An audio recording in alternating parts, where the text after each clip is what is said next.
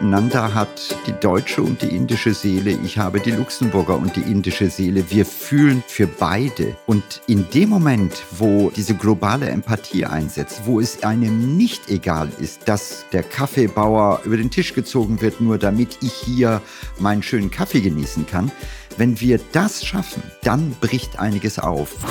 Was mich wahnsinnig beeindruckt hat, während der Corona-Pandemie gab es ja in Indien die Situation, dass die Fabriken von heute auf morgen geschlossen wurden. Und was ist passiert? Aus Solidarität haben die Leute am Straßenrand Essen ausgegeben. Und das meine ich mit Gemeinschaft, mit Solidarität. Also da ist ein sehr großer Reichtum, von dem wir von der Haltung her durchaus auch profitieren könnten.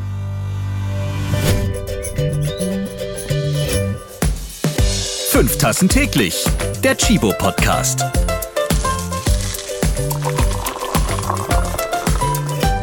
Moin, liebe Kaffeetrinkerinnen und Trinker. Ich hoffe, ihr habt euch ein schönes Tässchen eingeschenkt und Lust auf diesen Podcast, der Nachhaltigkeit und Kaffeeliebe verbindet. Ich bin Ralf Potzus und ich freue mich auf meine heutigen Gäste Nanda und Ranga. Und wenn ihr glaubt, ich habe sie nur wegen ihrer schönen, reimenden Namen eingeladen, ja, richtig, stimmt.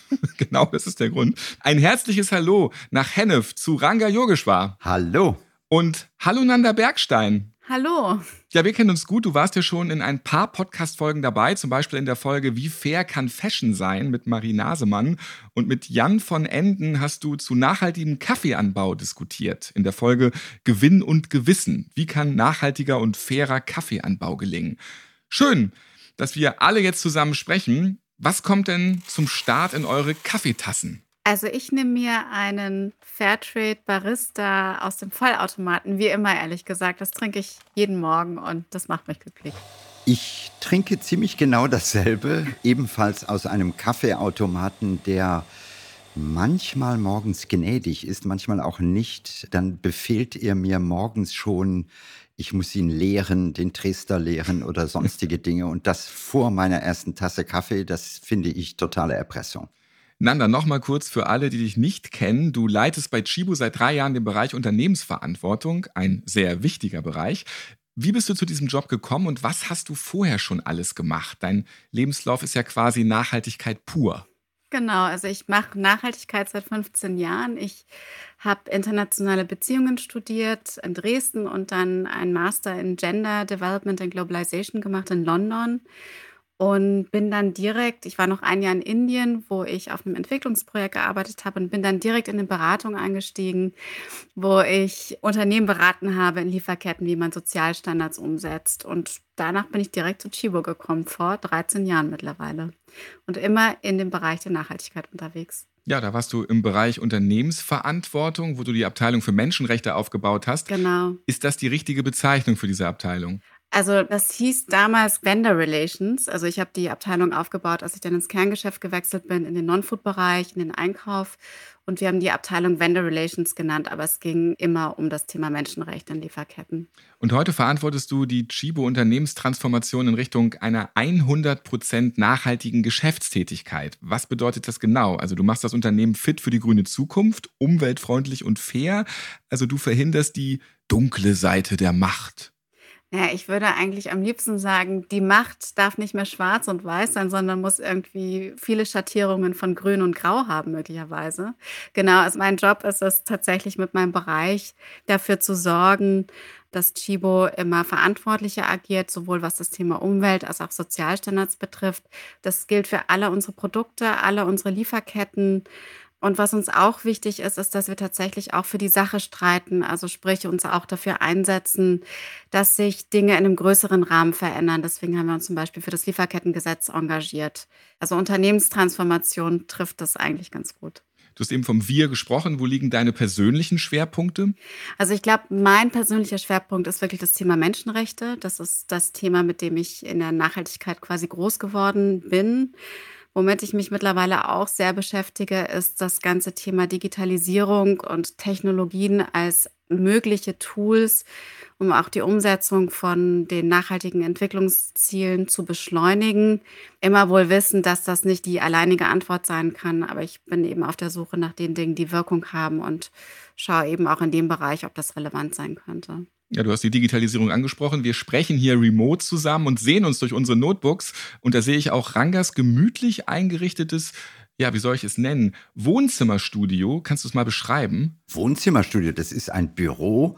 Aber ich gebe zu, als Freiberufler habe ich den Luxus, dass ich nicht in irgendwelchen kleinen Stellen den Tag verbringen muss, sondern da ich viel arbeite, finde ich es eigentlich sehr schön, wenn ein Büro auch adäquat ist. Und es spiegelt mich wieder. Ich bin gerade dabei, Dinge zu montieren.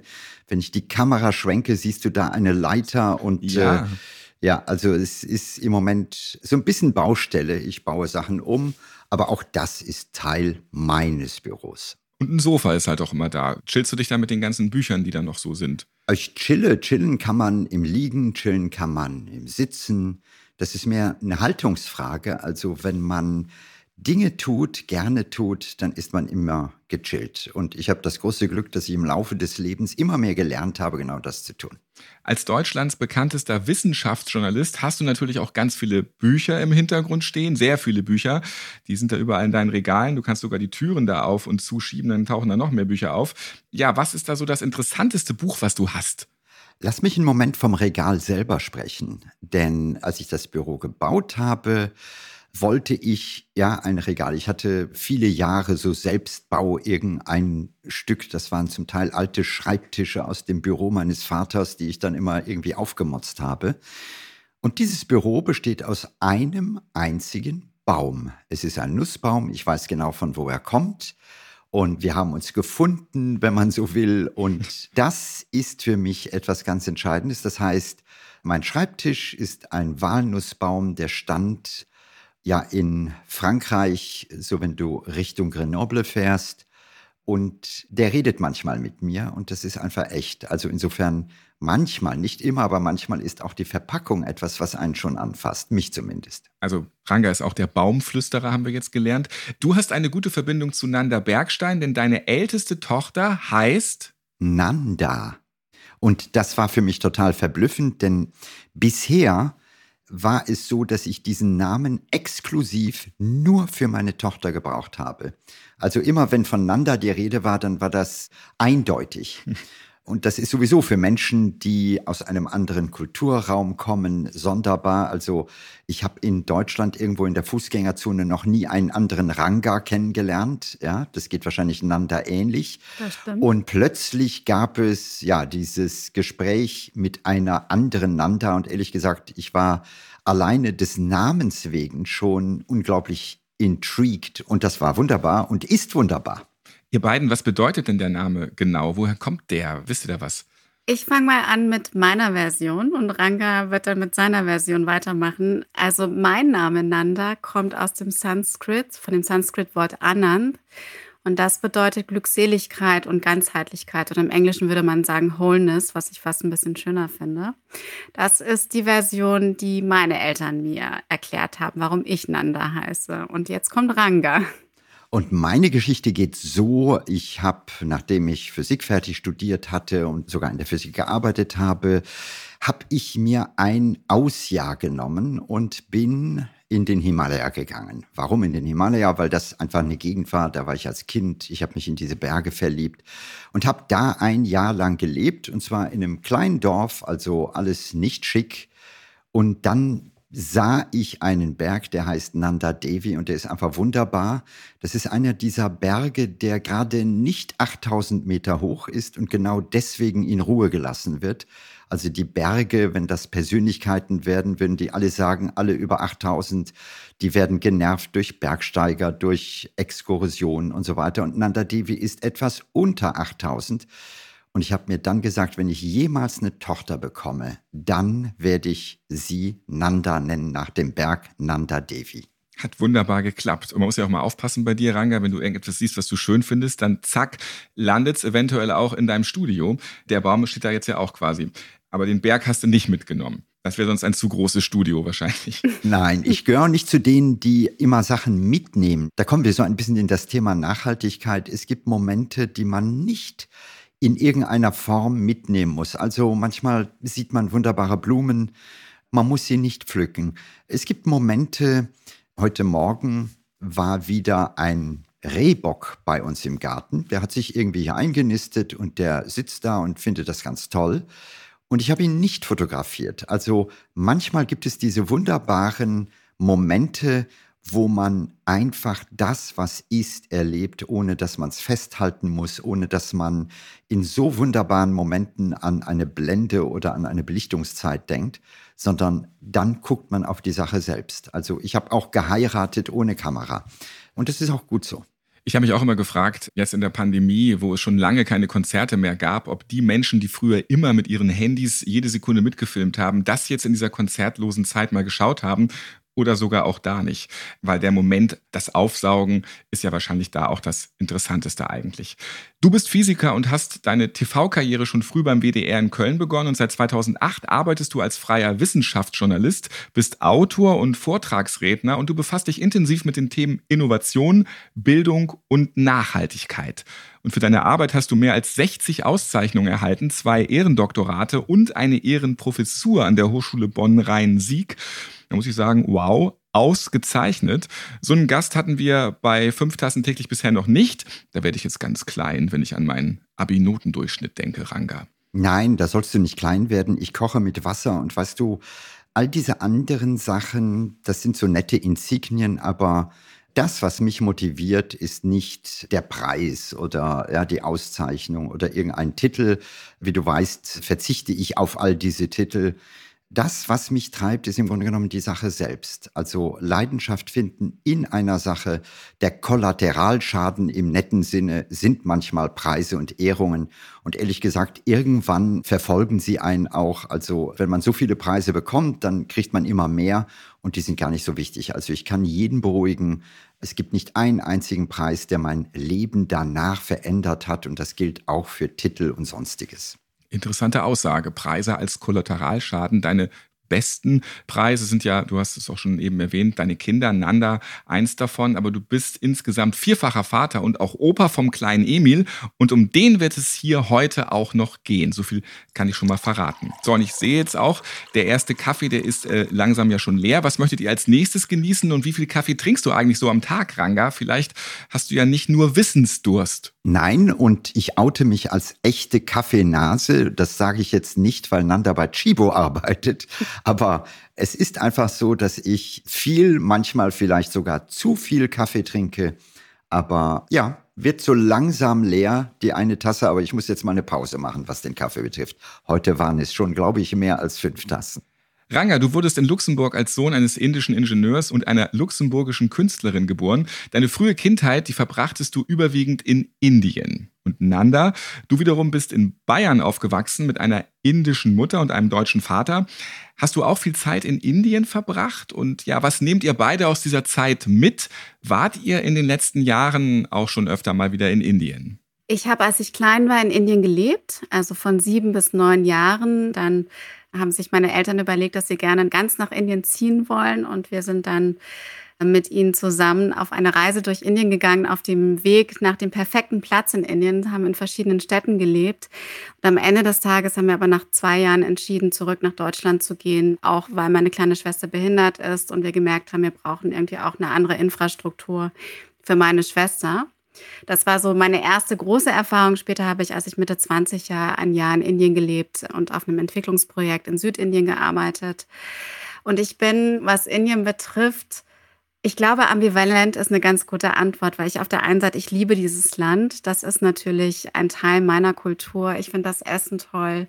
Ich finde die Leute großartig. Da ist eine Wärme und eine Gemeinschaft und eine Herzlichkeit, die ist wirklich besonders.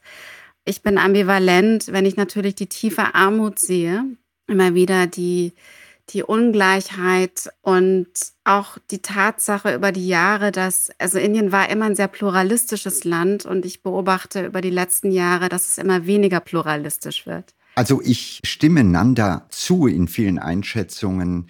Für mich ist es so, ich habe Teile meiner Kindheit dort verlebt. Es gab immer so ein Hin und Her was auch mich als Person ein bisschen ausmacht. Also ich habe nicht so eine definierte Heimat.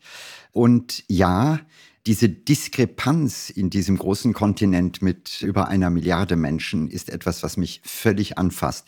Ich muss dazu sagen, mein Vater war Ingenieur, leitete einen großen Konzern und insofern lernte ich zuerst sozusagen ein sehr etabliertes Indien kennen und bin dann in den 1980er Jahren dieses Jahr unterwegs gewesen und sehr bewusst habe ich dann dieses andere Land kennengelernt. Ich habe irgendwann gesagt, es gibt zwei Indien. Das eine ist das fortschrittliche, das moderne, das, wenn man so will, auch reiche India.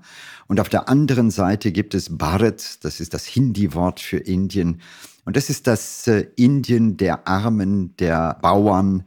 Und was mich zutiefst beschämt, ist die Tatsache der Ignoranz der einen gegenüber den anderen. Also Indien ist gefangen in einer sonderbaren Akzeptanz, wo diese Ungleichheit, die in jedem anderen Kontinent zu einem massiven Konflikt führen würde, dort irgendwie, ich sage bewusst, noch akzeptiert wird. Aber eines Tages, hoffe ich, bricht eigentlich dieses Bewusstsein auf und die Armen und Ärmsten begreifen einfach, wie unfair eigentlich dieses Gefälle ist. Ihr habt es beide angesprochen, auch mit Diskrepanz beschrieben. Wie hält man diese Diskrepanz der Welten kulturell aus? Reiches Deutschland, Schwellenland Indien und jetzt auch gerade noch mit Blick auf die indische Corona-Mutationskatastrophe.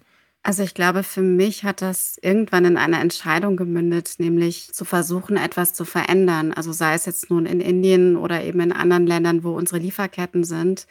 Ich habe das Privileg gehabt einer guten Bildung. Ich bin gut aufgewachsen, sowohl in Indien als auch in Deutschland. Und das ist meine Entscheidung gewesen, dass ich mich in meiner Arbeit deswegen auch für Menschenrechte einsetze.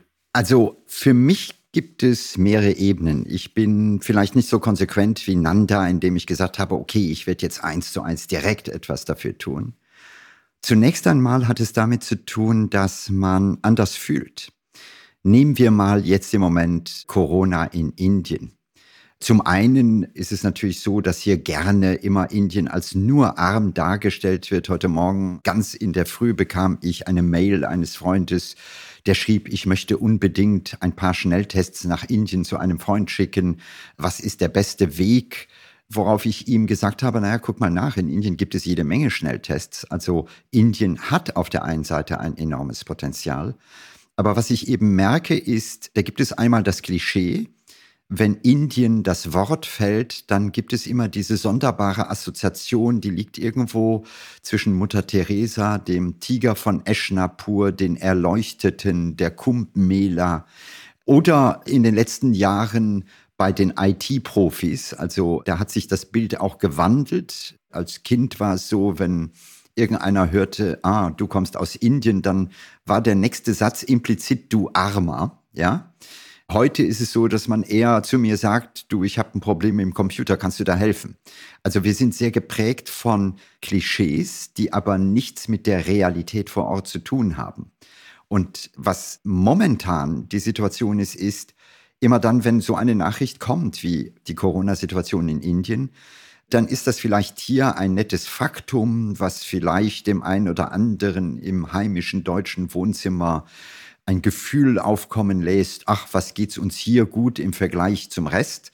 Die Deutschen vergleichen immer gerne, das hat man früher auch gemacht. In Zeiten des Kalten Krieges hat man die vollen Regale in Westdeutschland mit den leeren Regalen in der DDR verglichen. Und das ist sozusagen das, was oft ankommt. Aber bei mir geht's eben einen Schritt weiter, weil ich ein Gefühl für diese Menschen habe, weil ich weiß, wie desaströs diese Situation an der einen oder anderen Stelle ist, gerade dann, wenn man wenig oder kein Geld hat. Und dieses chaotische. Wir haben von daher, glaube ich, und das gilt wahrscheinlich für Nanta auch, eine andere Frequenz, die da immer mitschwingt. Also wir empfangen nicht nur kalte Daten, sondern da ist ein Stück Gefühl, was auch in einem selbst verankert ist, was da mitschwingt. Welche indischen Eigenschaften, Kulturen würdet ihr gerne mehr in Deutschland sehen und ja, welche Deutschen vielleicht in Indien? Oh, es gibt jede Menge von Indien zu lernen. Also zuerst einmal, Indien hat eine Kultur und zwar schon seit vielen, vielen tausend Jahren. Es gab mal dieses schöne Wort von Mahatma Gandhi, der wurde gefragt, was halten Sie von der amerikanischen Kultur? Und er antwortete, es ist eine gute Idee, es wäre eine gute Idee. Also Indien hat Kultur. Und das spürt man auch, wenn man vor Ort ist. Das ist verankert. Ich glaube, in Sachen Sozialkompetenz können wir viel von Indien lernen. Was wir alle vergessen ist, Indien war eine großartige auch Nation, die war nicht immer arm. Also wenn wir historisch zurückgehen in das 15., in das 16. Jahrhundert, die Mogul-Dynastien, da war Indien reich. Also das Bruttosozialprodukt, wenn man so will, in Indien war höher als hier. England, Großbritannien war im Vergleich dazu arm.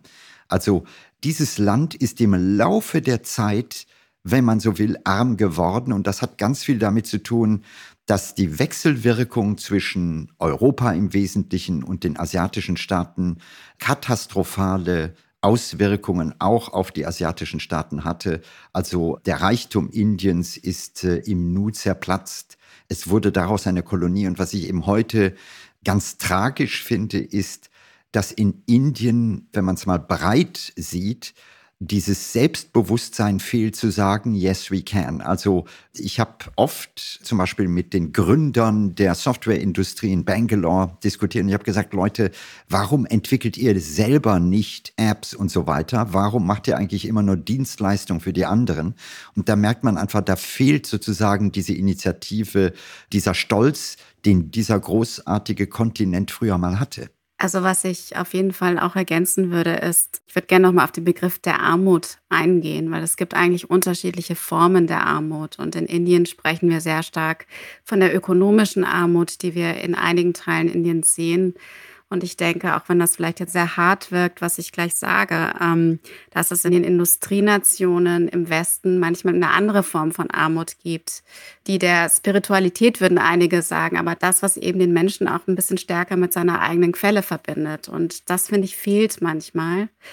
Genauso wie auch ein ganzheitliches Gefühl von Gesellschaft und Gemeinschaft. Also was mich wahnsinnig beeindruckt hat, auch während der Corona-Pandemie, gab es ja bei dem ersten Lockdown in Indien die Situation, dass die Fabriken von heute auf morgen geschlossen wurden. Und das sind ja oft Wanderarbeiter, mussten in ihre Dörfer viele hundert Kilometer weg und äh, sie hatten einfach nichts.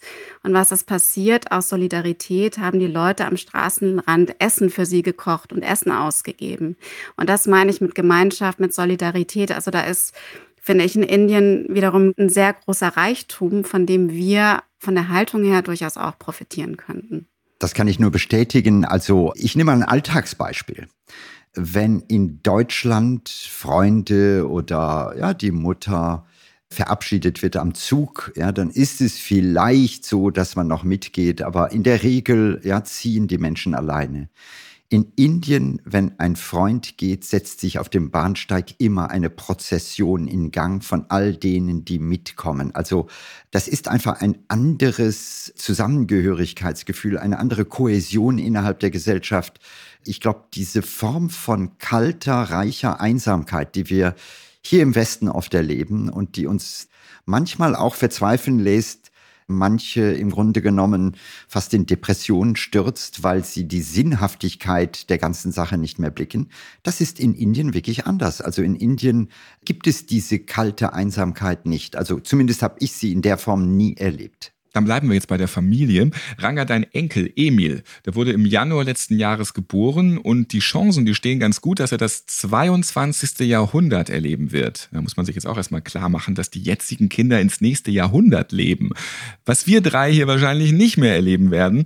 Welche Fragen beschäftigen dich seitdem? Also in welcher Welt wird Emil leben? Denn seine Welt wird anders sein als unsere jetzige.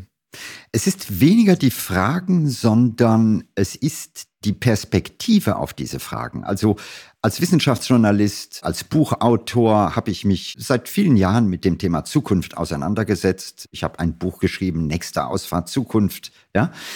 Aber in dem Moment, wo man einen jungen Menschen auf dem Arm hat, und sich klar macht, dass dieser junge Mensch eben die nächsten Jahrzehnte erleben wird, das, was wir heute als Zukunft formulieren, wird für ihn, für diese Generation Emilias und Emils, die Gegenwart sein.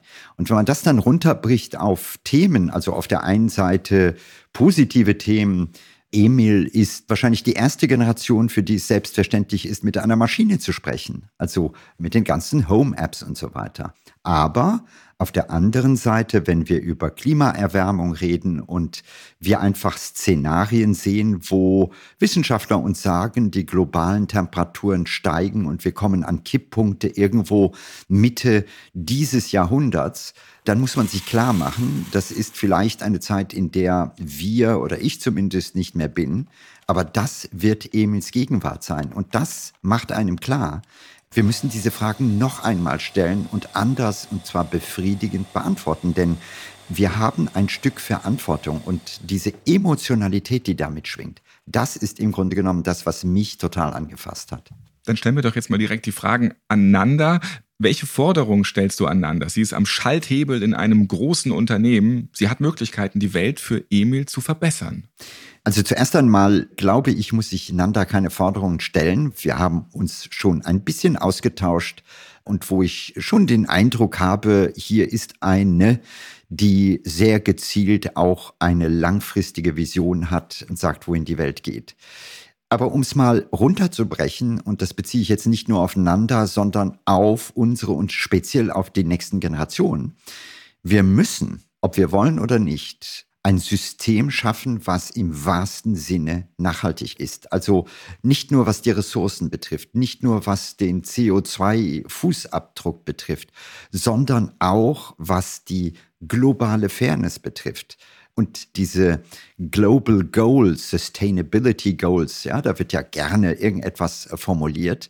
Das ist ein Sine qua non für die nächste Generation. Und das müssen wir uns klar machen. Wenn man einfach mal schaut, was so in den letzten 80 Jahren passiert ist, dann müssen wir einsehen, alle zusammen, dass die Zeiten, wo wir Business as usual betreiben, wo wir mit einer gewissen Ignoranz die mahnenden Anzeichen von Klimawandel, von Ressourcenknappheit, von extremer Verarmung und vor allem von den Gradienten, ja, die einen sind arm, die anderen sind reich, dass wir das nicht mehr hinnehmen können und zwar weil es jeden betreffen wird. Also das sind nicht mehr Themen, die weit weg liegen, sondern das Schicksal dieser Menschen, auch wenn sie in fernen Ländern liegen, wird unser Schicksal bestimmen.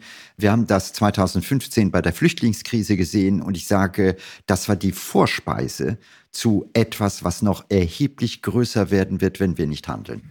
Wie kann die Transformation, von der sehr viele sprechen und mit der sich sehr viele doch so schwer tun, gelingen? Also macht euch der Umgang mit der Pandemie eher Hoffnung oder ja, ist es eher Verzweiflung? Also gibt es einen Aufbruch oder am Ende doch wieder ein weiter so wie früher? Ein weiter so wie früher wird es garantiert nicht geben. Und ich halte viele Vorträge und ich stelle immer wieder genau diese Frage. Ja, ich habe sie heute Nachmittag noch in einem Vortrag gestellt, wo ich frage, was passiert nach der Pandemie? Ja, gehen wir wieder zurück ins alte Modell oder ändert sich was? Und die überwiegende Mehrheit sagt, ja, die Änderungen werden bleiben und es wird noch mehr Änderungen geben.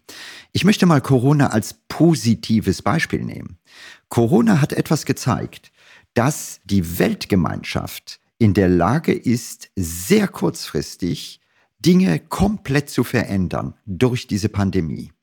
Das war ein Gefühl, was bis dahin kaum existierte. Man hatte immer das Gefühl der Trägheit, man hatte immer das Gefühl, naja, man müsste, man müsste, aber nirgendwo wurde gehandelt. Bei Corona hat man gemerkt, wie schnell das gehen kann.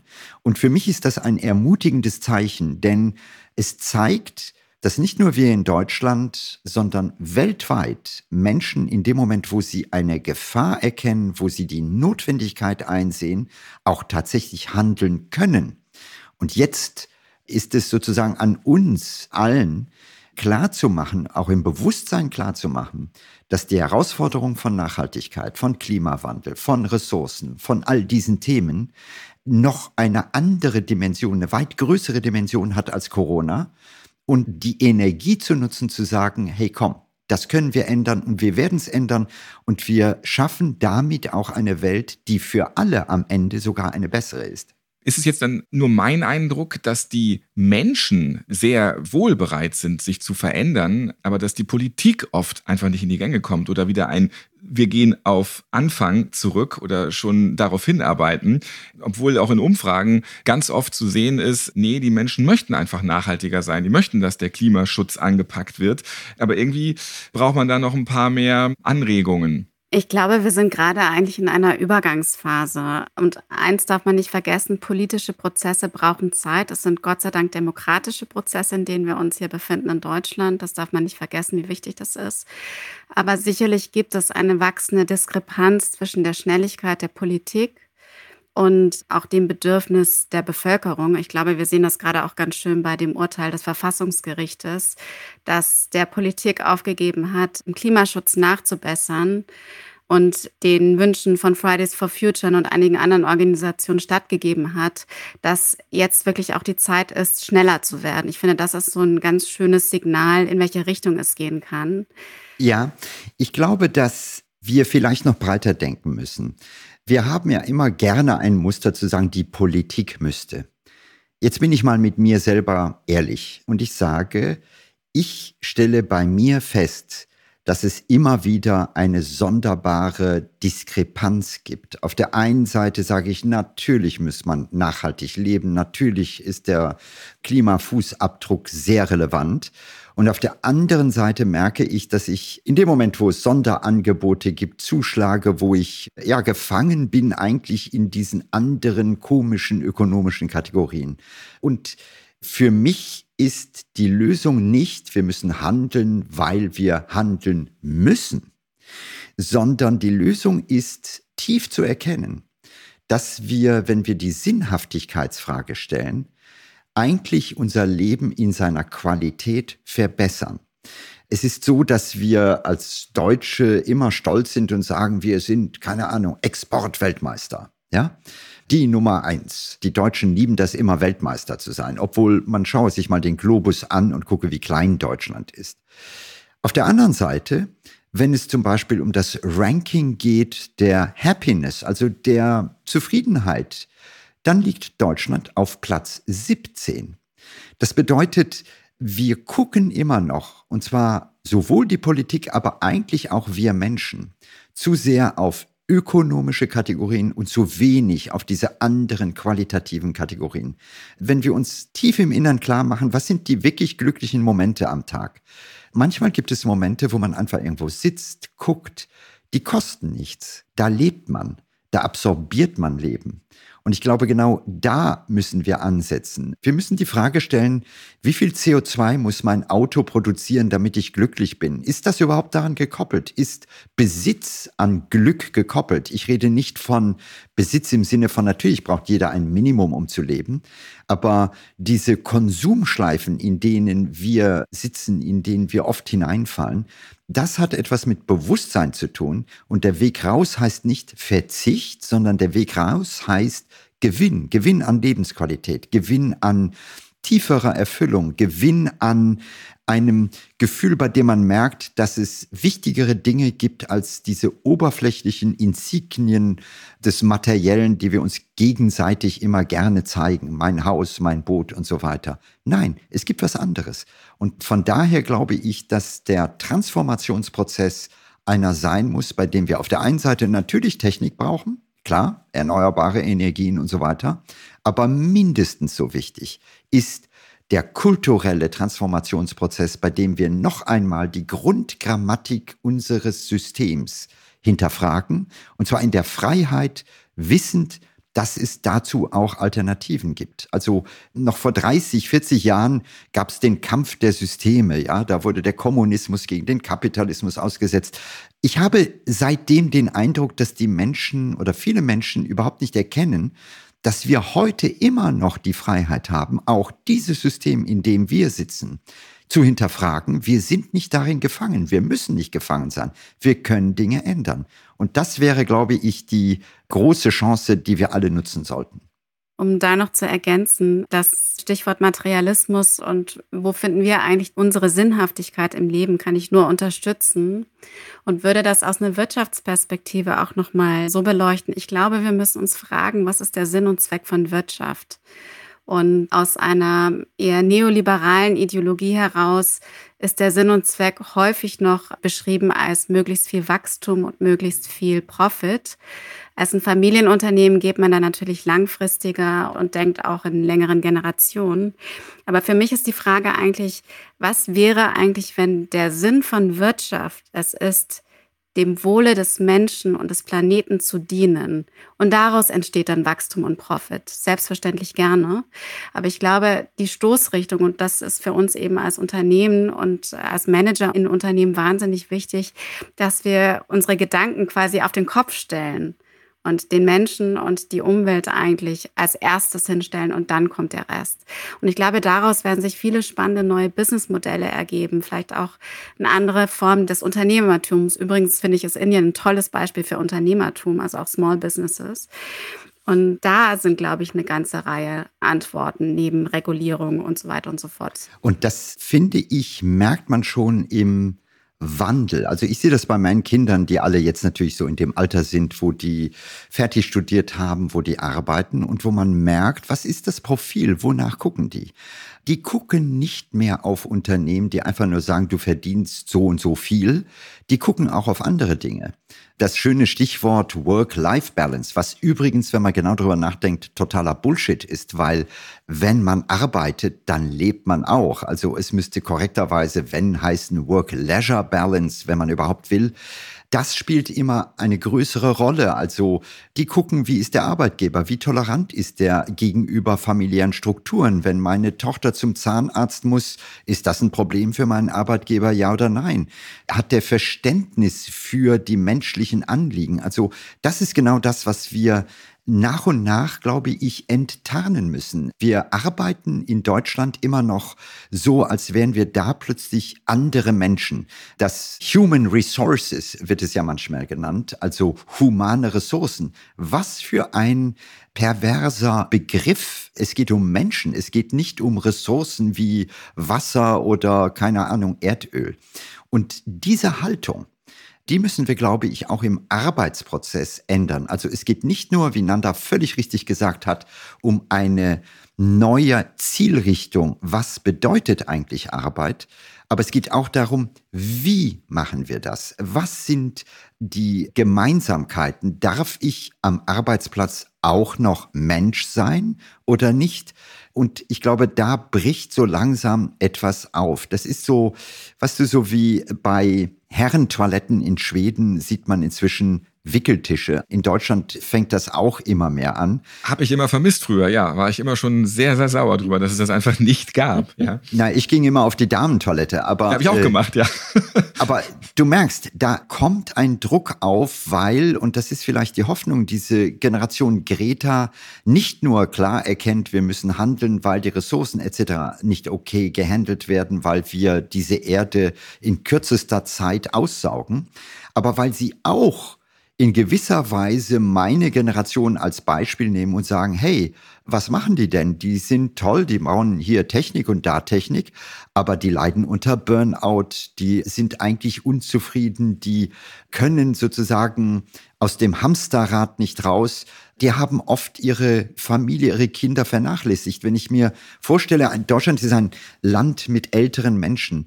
Wie viele Arbeitgeber gibt es, die eigentlich im Herzen ein tiefes Problem haben, weil ihre kranke Mutter zu Hause ist oder in Pflege ist und weil der Arbeitgeber nicht versteht, hey, in welcher Welt lebst du? Also diese Maskerade von, ich muss im Job die Rolle spielen und dann darf ich zu Hause eine andere spielen, das müssen wir auflösen. Wir müssen den Manager im Grunde genommen neu erziehen. Das darf nicht derjenige sein, der sagt, boah, ich habe den Wettbewerber platt gemacht, ja, Leistung zählt und dann kommt derselbe Mann nach Hause und sein Kind sagt ihm, dass es eine 5 in Mathe hatte Und derselbe Typ, der draußen propagiert, Leistung lohnt sich, muss plötzlich seine Tochter oder seinen Sohn trösten. Diese Art von Diskrepanz, die müssen wir auflösen. Ich glaube, wenn wir das schaffen, dann kommt das andere implizit ganz automatisch von selbst. Nicht ganz so einfach, weil das ist wohl auch tief verwurzelt in der deutschen Seele. Es gibt ganz viele Chefs, die einfach nur sagen Ordnung und Pünktlichkeit und egal, dass du um 14.30 Uhr fertig bist, bis 18 Uhr wird hier in Präsenz gearbeitet. Es sind ja auch viele bei der Pandemie nicht ins Homeoffice gegangen, weil sie gar nicht durften, obwohl es möglich war. Das ist dieser Geist, der wahrscheinlich wirklich durchbrochen werden muss. Und da gibt es wohl noch sehr viel Arbeit für uns. Absolut. Und am Ende des Tages, um das auch zu umschreiben, ne, ich glaube, unser größtes Problem ist eigentlich, dass wir in einer Welt der Trennung leben. Also wir trennen das Berufliche von dem Privaten, wir trennen die Frauen von den Männern, wir trennen den Westen von dem Osten oder den Norden von dem Süden und wir sehen dann eigentlich gar nicht mehr, wie die Situation tatsächlich ist. Und ich bin eigentlich immer wieder überrascht, wie einfach man diese Trennung tatsächlich auch auflösen kann. Ich versuche, wir haben ein Programm, das wir in vielen Ländern in Asien durchführen, aber auch in Osteuropa, ein Programm, wo es um Menschenrechte geht. Und was wir da machen, ist, wir machen moderierte Dialoge, die quasi das Management und die Beschäftigten von Fabriken zusammenbringen. Und ich bringe dann gerne auch mal unseren CEO mit, der war letztes Jahr mit dabei, oder eben andere Geschäftsführer. Und nur dieses Erlebnis, also sich gegenüberzustehen und letztlich auch mit Empathie auf die andere Person zu schauen und zu lernen, was ist eigentlich deren Position, das bewegt wahnsinnig viel. Also ich glaube gar nicht, dass es so schwer ist, aber ich glaube, man muss Wege finden, genau dieses Zusammenbringen irgendwie zu moderieren. Im Englischen sagt man Facilitating, dafür gibt es keinen schönen deutschen Begriff, aber ich finde, darum geht es eigentlich. Und dieses Facilitating wird eine globale Aufgabe sein. Und in gewisser Weise, vielleicht Zufall, vielleicht auch eher nicht, ist dieses Gespräch. Ja, Nanda hat die deutsche und die indische Seele, ich habe die Luxemburger und die indische Seele. Wir fühlen sozusagen für beide.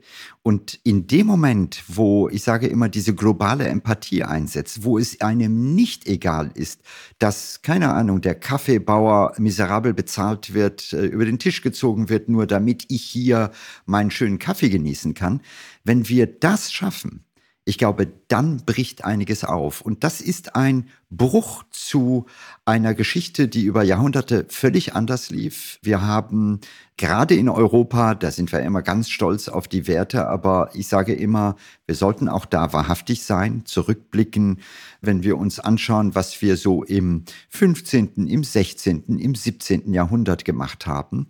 Wir haben uns alles genommen. Wir haben Leute geknechtet, wir haben Sklaven gehabt, ja. Wir reden heute davon, dass die Migranten zu uns kommen oder wir reden von einer Flüchtlingsschwemme und uns ist nicht bewusst, dass wir den halben afrikanischen Kontinent beraubt haben seiner jungen Männer, was sozusagen noch Jahrhunderte später zu einem wirklichen Schaden für diese Region geführt hat. Also da geht es darum, dass wir in gewisser Weise aufhören, in dieser alten europäischen Denke und in ein neues, wirklich verbundenes, faires Denken hineinkommen, bei dem wir nicht mehr trennen, bei dem wir vielleicht manchmal genau hinhören, bevor wir urteilen und nicht Grenzen aufbauen, wo eigentlich genau das Gegenteil sein müsste.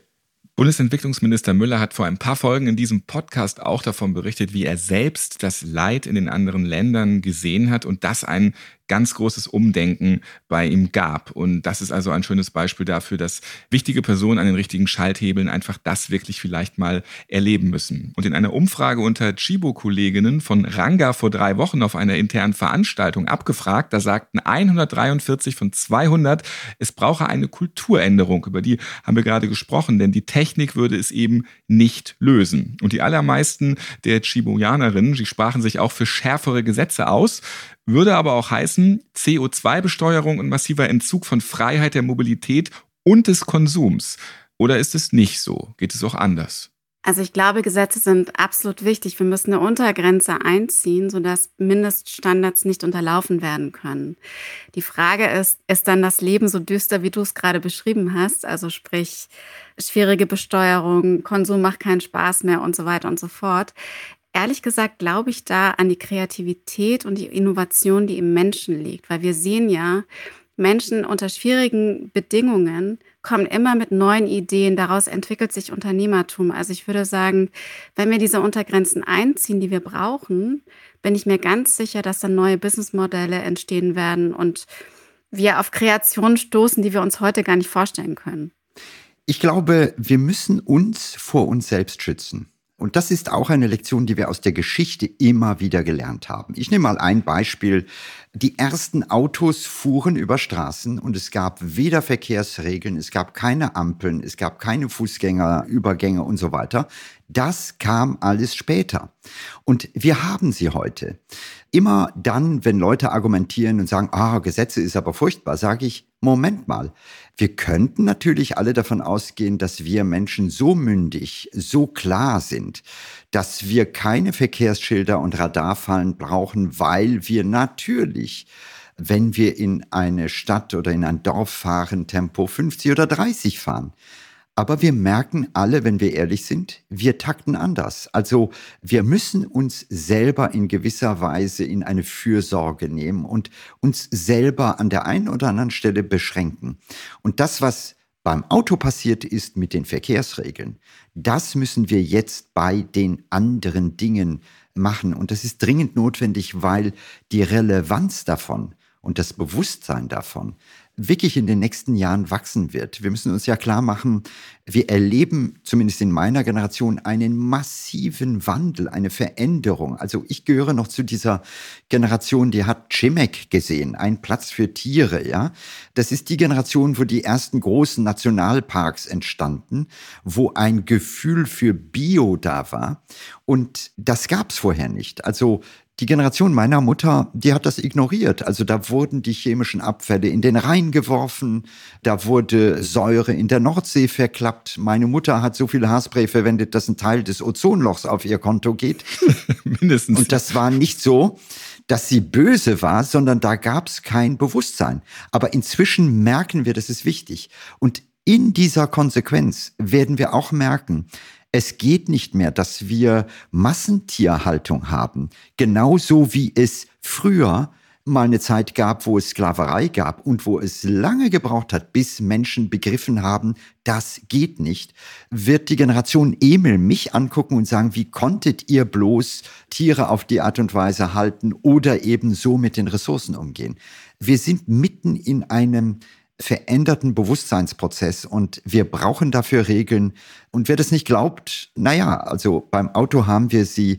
Ich glaube, hier geht es um wichtigere Dinge als um freie Fahrt für unfreie Bürger. Die Risikoforscherin Dr. Pia Johanna Schweitzer, die sagt, bei vielen Menschen ist das Gerechtigkeitsempfinden ausgeprägt. Das heißt, Lösungen, die dem Gemeinwohl zuträglich sind und von denen möglichst viele Menschen profitieren, ohne dabei anderen einen Schaden zuzufügen, werden deshalb eher akzeptiert als Lösungen, von denen nur eine kleine Gruppe etwas hat. Der Mensch will also Glück für alle. Könnte das vielleicht dann so funktionieren mit uns? Also meine Hoffnung wäre es, dass es genauso funktioniert. Und es gibt ja auch einiges an Forschung, das durchaus auch in diese Richtung deutet.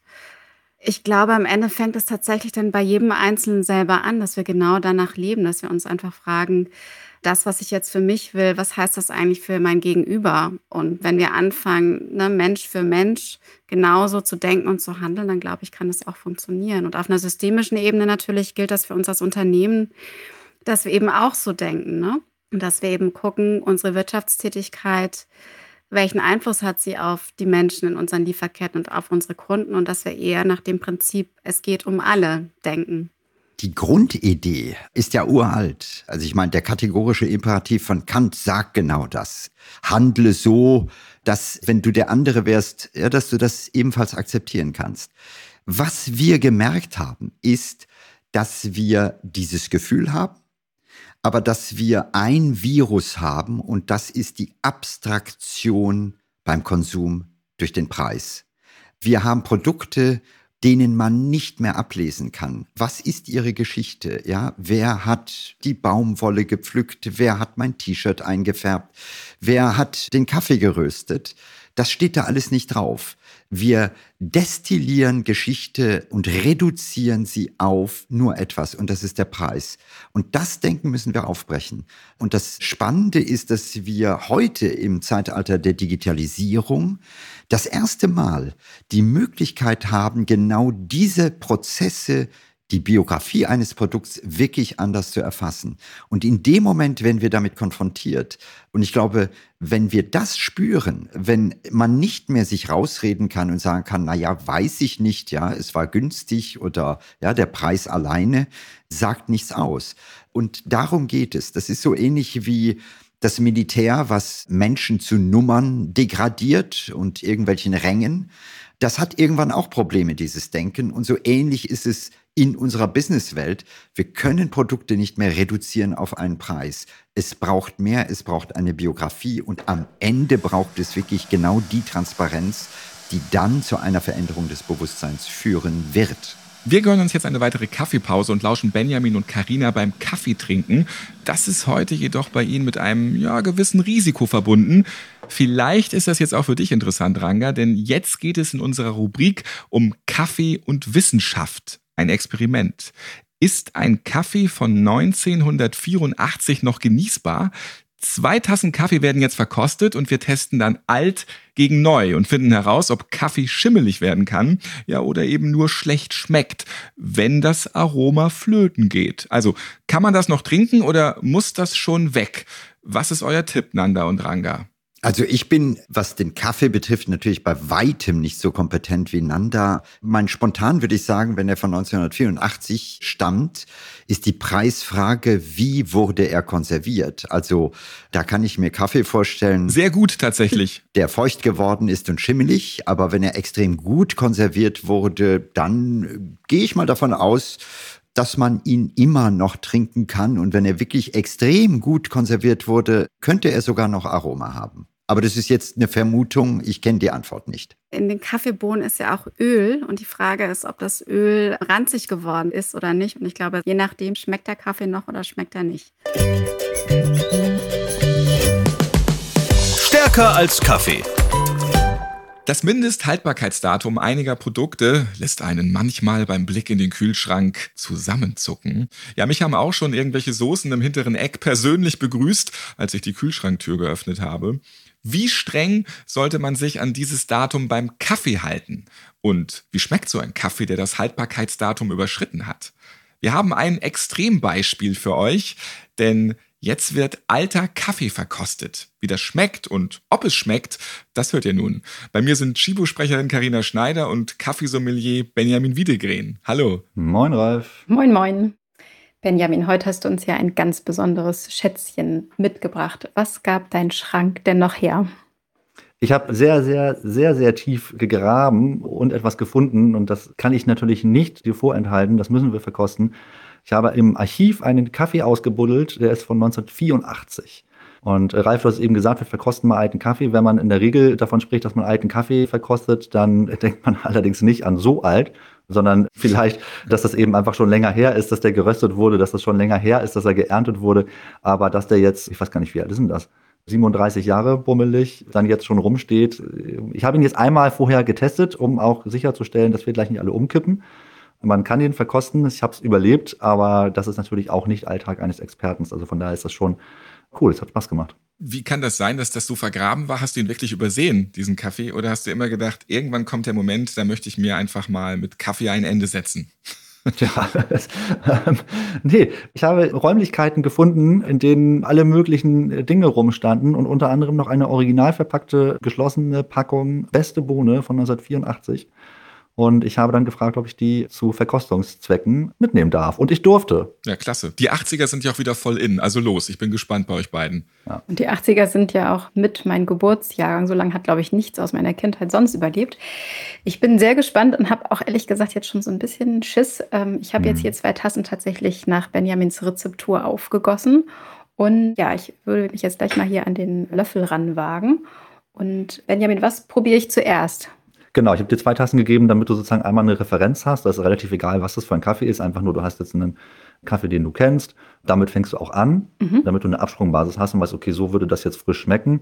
Und bei 37 Jahren Unterschied geht es jetzt auch nicht darum, ob das eine jetzt ein südamerikanischer und das andere ein ostafrikanischer Kaffee ist oder so, sondern da geht es jetzt tatsächlich darum, einfach nur mal zu gucken, okay, was passiert denn mit Kaffee, wenn der lange liegt. Okay. Und das wirst du schmecken, das kann jeder. Viel Spaß, viel Vergnügen wünsche ich dir. Ich bitte das Klappern zu entschuldigen. Wir starten jetzt mit dem Barista Crema Blond tatsächlich, also unserem jungen, frischen Kaffee.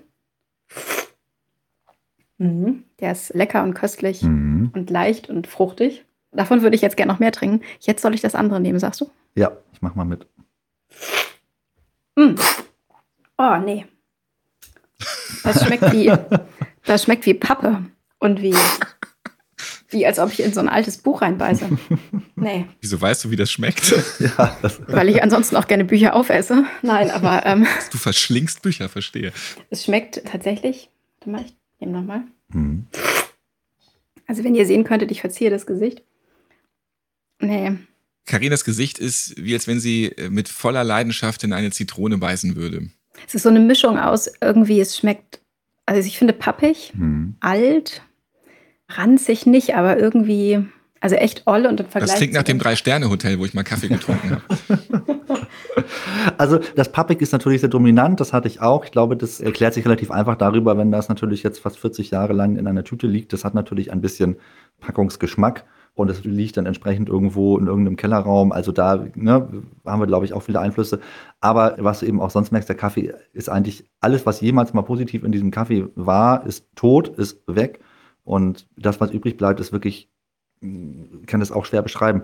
Und es hält lange nach, Karina, das kann ich dir schon mal sagen. Also der Kaffee wird dich den Rest des Tages begleiten. Er wird einen bleibenden Eindruck hinterlassen haben. Der Geschmack hängt tief hinten in der hinteren Mundgegend drin. Ich habe auch tatsächlich jetzt nochmal hier die gemahlenen Bohnen, die ich ja eben hier zum Cupping aufgegossen habe. Und auch die, die duften, also wenn man das überhaupt noch als Duft bezeichnen kann, auch die haben einen Geruch von, ja, ich finde, es riecht fast ein bisschen wie Werkstatt. Und dazu die frischen Bohnen vom Crema Blond, die sind tatsächlich ähm, ja ganz duftig und leicht und frisch, fast wie eine Blume, möchte ich sagen, daneben. Also vielen Dank für diesen wunderbaren Verkostungscheck. Mhm. Wie sieht das denn eigentlich jetzt aus mit altem Kaffee? Also abgesehen davon, dass dieser natürlich nur wirklich uralt war. Was ist die Empfehlung des Kaffeesommeliers? Ich sag mal, der Kaffee hat ja ein Mindesthaltbarkeitsdatum Mhm. aufgedruckt. Kann Kaffee denn jetzt überhaupt schlecht werden im klassischen Sinne? Nee, genau. Also ich sag mal, in dem Verständnis, was wir unter Schlechtwerden landläufig haben oder allgemein haben, kann ich sagen, nein, das kann eigentlich nicht passieren. Da hängt das ein bisschen davon ab, was du mit dem Kaffee machst. Aber wenn du jetzt den Kaffee einfach nur länger stehen hast, passiert erstmal nichts, weil das ist Fluch und Segen zugleich. Kaffee ist ja nach dem Rösten relativ trocken er darf eine bestimmte Restfeuchte auch nicht mehr überschreiten. Und deswegen kann da relativ wenig passieren bei Kaffee. Den kannst du wunderbar lagern. Warum sage ich Fluch und Segen? Weil das gleichzeitig aber auch bedeutet, dass das häufig auch gemacht wird. Ja, und jetzt komme ich aus der geschmacklichen Fachexpertise und sage, na gut, aber Kaffee ist natürlich vor allen Dingen dann besonders intensiv aromatisch und ich sage mal auch eine geschmackliche Herausforderung und toll zu genießen, wenn er besonders frisch ist. Und wenn ich ihn jetzt natürlich aber auch ewig lagern kann, ohne dass ich, wie hast du es gesagt, Ralf, dir sind die Soßen entgegengekommen oder sie haben dich lebendig begrüßt oder so. Ähm, Ja, die sprechen mit mir.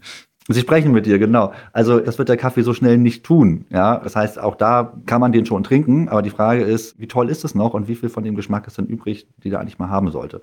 Also unbedenklich, deswegen das Experiment ja auch eben. Du redest noch mit mir, alles ist gut, aber du kannst bestätigen, es macht halt nicht so wahnsinnig viel Sinn.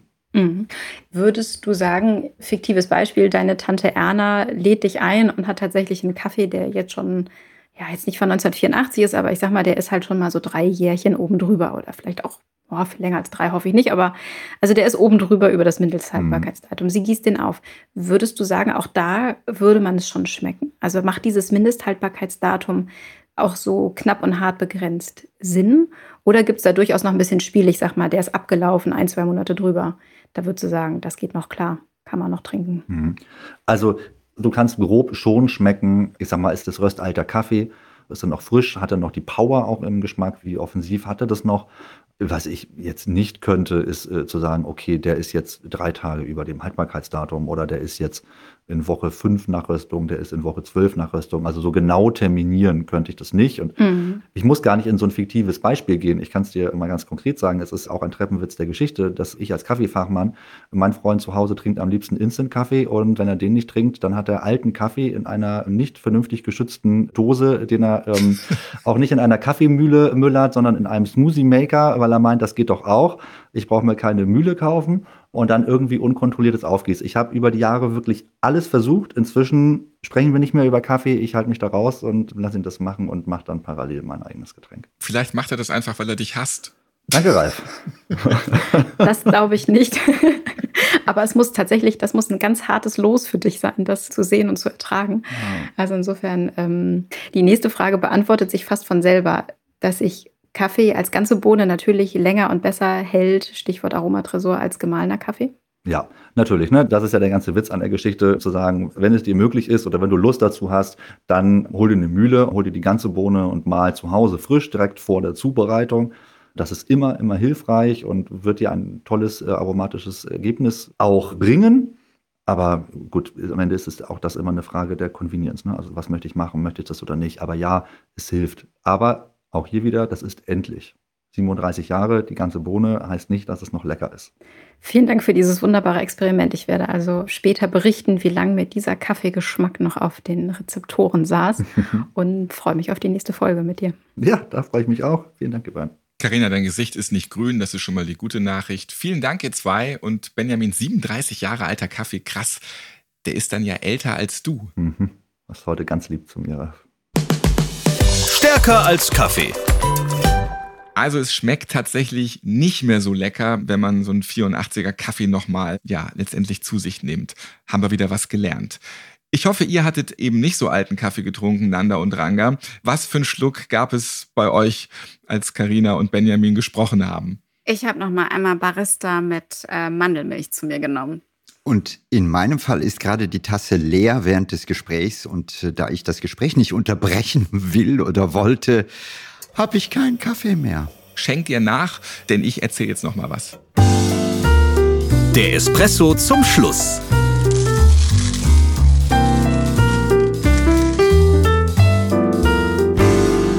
So, jetzt gehen wir nochmal nach Indien zurück. In Südindien, da findet man ideale Bedingungen für den Kaffeeanbau. Ob es das feucht-warme Klima mit regelmäßigen Schauern oder halbschattige Regionen sind, da wächst der Kaffee unter Schattenbäumen. Und die vermeintliche Teenation, die gehört zugleich auch in den Top 10 der größten Produzenten von Arabica und Robusta-Bohnen. Das schwarze Gold des Landes, das wird insbesondere für seinen geringen Säuregehalt geschätzt. Ja, und ein absolutes Alleinstellungsmerkmal genießt Indien mit seinem Monsooning-Kaffee. Das ist eine spezielle Methode zur Aufbereitung, mit welcher das Aroma aus vorindustrieller Zeit künstlich erzeugt wird. Und dafür werden dann die Bohnen für einige Zeit in Lagerhäusern untergebracht, in denen sie bewusst Feuchtigkeit und Monsunwinden ausgesetzt sind. Dadurch entsteht ein Geschmack, ja, wie er sich einst durch lange Fahrten auf Segelschiffen nach Europa entwickelte. Das kann mal auf jeden Fall kein Geschmacksverstärker aus dem Labor nachahmen. Habt ihr beiden den indischen Monsun-Kaffee auch schon mal genossen? Also ich nicht. Ehrlich gesagt weiß ich auch nicht, ob das eher so eine Art, ja, schöne Geschichte ist. Jetzt bin ich vielleicht ein bisschen rotzig, weil. Ganz der Wissenschaftler. Nein, nein, ich kenne Kaffee gut. Also Südindien lebt davon. Das Schöne ist, wenn man in Südindien Zug fährt, auch vor allem in der zweiten Klasse, ist großartig. Da kommen Leute und die klingen immer so. Die sagen immer Kadlai, Kadlai, Kadlai, Kaffee, Kaffee. Kadlai sind Erdnüsse und Kaffee, Kaffee. Ne? Und dann kriegt man einen Kaffee und der wird ausgeschüttet und mit Milch und dann schütten die den, damit er heiß ist und abkühlt, von einem Glas in das andere und zwar immer so richtig hoch, ja, lassen sie es runterperlen. Und dieser Kaffee ist, sage ich ganz ehrlich, einer der besten, die ich je genossen habe. Also Kaffee zweite Klasse Zug, zum Beispiel von Bangalore nach Mysore, Knaller. So wird die zweite Klasse erste Klasse. Nanda, hast du den schon mal probiert, den Kaffee? Kennst du sonst noch eine andere Kaffeegeschichte, eine Empfehlung? Also ich habe tatsächlich als Kind auf Kaffeeplantagen in Südindien gespielt. Also insofern habe ich schon von klein auf da eine kleine Beziehung dazu. Ich bin mir nicht sicher, ob ich den Monsun-Kaffee schon getrunken habe, aber mein bester Kaffee, den habe ich tatsächlich auch in Bangalore getrunken in einem Laden, der heißt Koshis in der Nähe von Casey Duss. Ich bin sicher, Ranga kennt das. Ich genau. kenne ihn natürlich. Ja. Beide Daumen von ihm oben gerade. Absolut, ja. genau. Und das ah, Coole das daran, gut. ja, das ist herrlich, weil man trinkt diesen Kaffee, es ist in der Regel schwül, man hat so die Ventilatoren, die ganz oben noch, noch hin und her wirbeln und das ist pure Entspannung. Und wenn es regnet, dann riecht es auch noch so nach Monsun. Also das ist für mich der beste Kaffee gewesen. Also ich könnte dich jetzt umarmen Nanda. Also das sind einfach so diese Momente, wo ja einfach diese Reminiszenzen in meiner Kindheit wieder geweckt werden. Und wenn es Monsun gibt, dann ist das wunderbare, der setzt meistens in Südindien, so nachmittags um fünf gibt's immer diesen Platzregen und dann dampft diese rötliche Erde und dann kommt ein Geruch auf. Also mich erfüllt der ganz tief. Und das ist auch etwas, was ich hier noch nie erlebt habe und hoffentlich, weil wir alle nachhaltig sein möchten und nicht im irgendwann ja Monsunverhältnisse in Deutschland erleben werden, auch nie hier erleben möchte. Aber da können wir doch jetzt festhalten, es macht eben auch schon ganz viel aus, wo man, egal welchen Kaffee, wahrscheinlich auch einfach genießt. Das Drumherum muss eben auch stimmen. Der Espresso zum Schluss. Nanda und Ranga, das könnte auch, finde ich, so ein richtig schöner Kinderbuchtitel sein, oder? Da stelle ich mir so richtig gute Kinderbuchhelden vor. Schön, dass ihr auf jeden Fall heute bei dieser Podcast-Folge zusammen dabei wart. Heute gab es wieder viel nachhaltiges Wissen auf die Ohren und dafür bedanke ich mich eben bei meinen Gästen Ranga Yogeshwar und Nanda Bergstein. Vielen Dank für diesen inspirierenden Austausch. Danke dir. Danke auch. Mit am Start waren auch Benjamin Wiedegren und Karina Schneider. Ich bin Ralf Potzus und ich freue mich schon auf die nächste Folge von Fünf Tassen täglich. Dann sprechen wir wieder über Mode, genauer gesagt recycelte Fashion aus völlig neuen spannenden Garnen. Wir bleiben also am Puls der Zeit und sehr innovativ. Lasst euch mal überraschen, was da auf euch zukommt. Danke, dass ihr zugehört habt. Dieser Podcast, der läuft auf allen Podcast-Plattformen, zum Beispiel auch bei Amazon Music. Ja, und wenn euch fünf Tassen täglich gefällt, dann abonniert den Podcast gerne. Bis zum nächsten Mal. So, noch ein Schlückchen, ihr beiden. Wer möchte noch eine Bohne schlürfen? Einen können wir uns noch gönnen, wenn ihr noch könnt. Ranga hockt da hinten schon auf seinem Studiosofa. Was geht noch bei euch? Also ich glaube, ich brauche langsam irgendwas Entkoffiniertes um die Uhrzeit. Sonst schlafe ich heute Nacht nicht mehr. Und bei mir ist es so, dass ich jetzt mein Hemd wechsle. Du siehst die Leiter und ich muss jetzt noch einiges hier rumbasteln und schrauben. Aber es wird ein freudiger Abend. Fünf Tassen täglich. Der Chibo Podcast.